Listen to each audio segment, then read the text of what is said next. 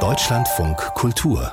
Kompressor Hallo, das ist der Kompressor-Podcast und ich bin Christine Watti. Auch wenn der Krieg zwischen Israel und der Hamas immer wieder aus dem medialen Fokus zu geraten scheint, sind es natürlich die dazugehörigen Debatten, die sich weiter entfernt von Israel und dem Gazastreifen auch in der deutschen Kulturlandschaft manifestiert haben, eben nicht.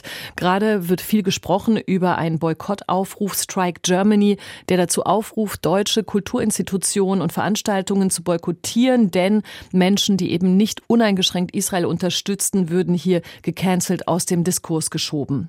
Jetzt hat dieser Boykott ausgerechnet einen Berlinale-Film getroffen.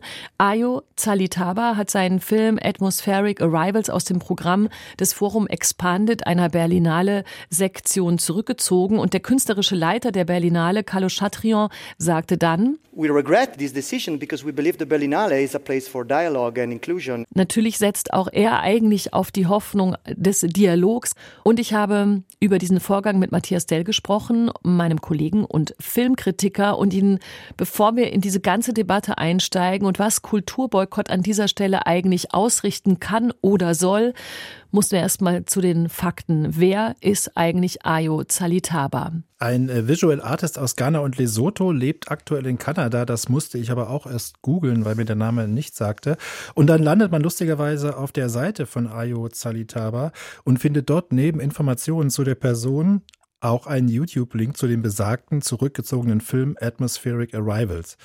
Und das ist natürlich interessant, weil da erstmal ganz einfach sich das Gefühl einstellt, dass der was der Boykott ja eigentlich auslösen soll, nämlich statt mich zu ärgern, dass ich den Film auf dem Festival verpasse, kann ich ihn durch die Medienaufmerksamkeit, die das Zurückziehen auf Ayo Zalitaba gelenkt hat, jetzt diesen Film schon lange vor Beginn des Festivals gucken.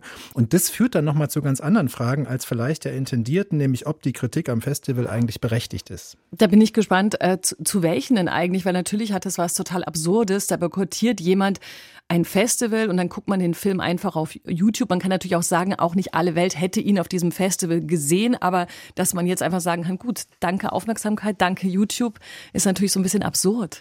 Genau, das ist ein bisschen, wenn man so will, das Komische daran, weil dann aus dieser Geste so ein bisschen die Luft rausgelassen wird, ist vielleicht trotzdem ganz interessant, weil diese Gesten ja auch zu Verhärtungen beitragen.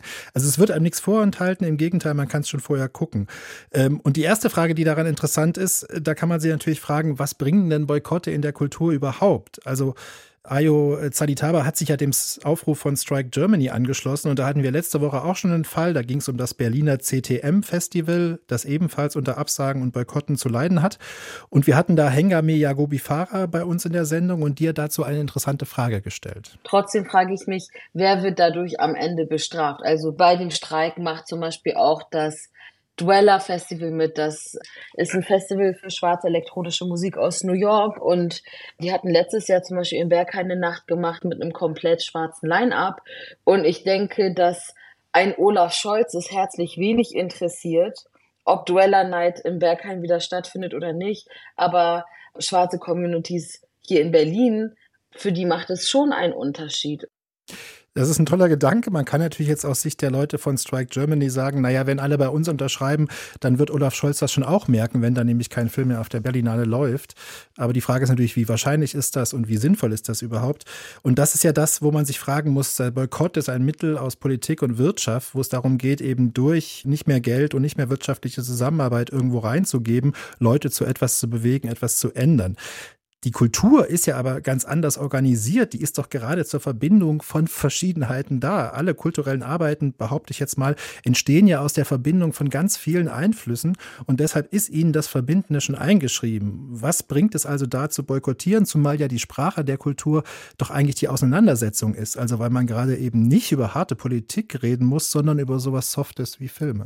Eigentlich ist das dann die umgedrehte Frage, was bringt es zu boykottieren und auch was bringt es aber wiederum, äh, Kulturprodukte, Werke, Arbeiten auszuschließen aus verschiedenen Konstellationen. Entschuldigung, das haben wir ja auch schon besprochen, gerade wenn es um Galerien ging. Im Film dieses Filmes ist es ja so, es funktioniert nicht, weil der Film ist auf YouTube zu sehen, die Welt verpasst nichts. Wie wäre das eigentlich, wenn der Film doch auf der Berlinale laufen würde? Da geht es doch um Premieren und Exklusivität bei so einem großen Festival. Ja, das ist auch so ein Effekt. Der zweite Punkt, der interessant ist, dass sich bei mir so eine Enttäuschung einstellt einstellt, ach, die Berlinale präsentiert mir gar nicht den neuesten heißen Scheiß, weil der ist ja schon seit Ewigkeiten da auf YouTube eingestellt.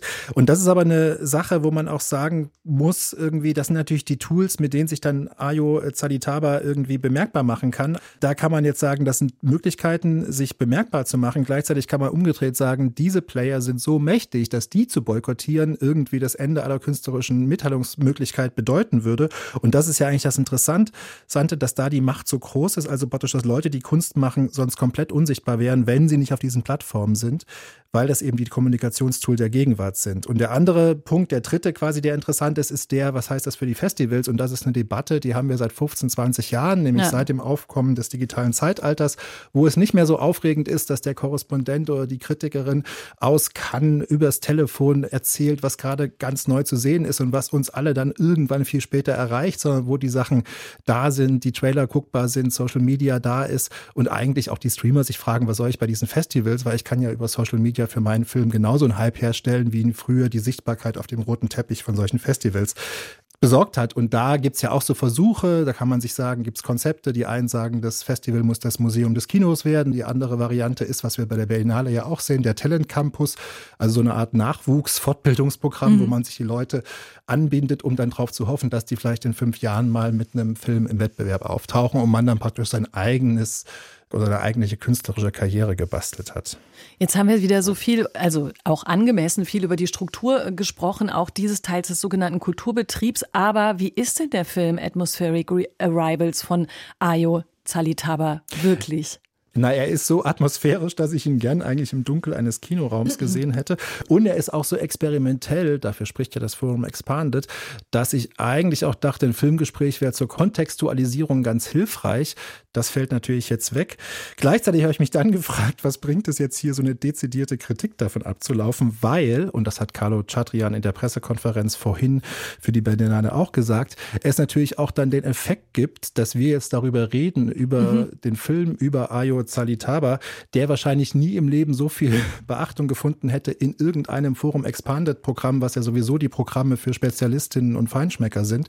Und das ist ja auch so ein Effekt, ich will ja gar nichts unterstellen, aber es ist auch ein Symptom dieser komplizierten Gegenwart, wo man eben boykottiert, indem man etwas zurückzieht, was man aber eigentlich schon hochgeladen wird. Und das ist irgendwie das, womit wir beschäftigt sind.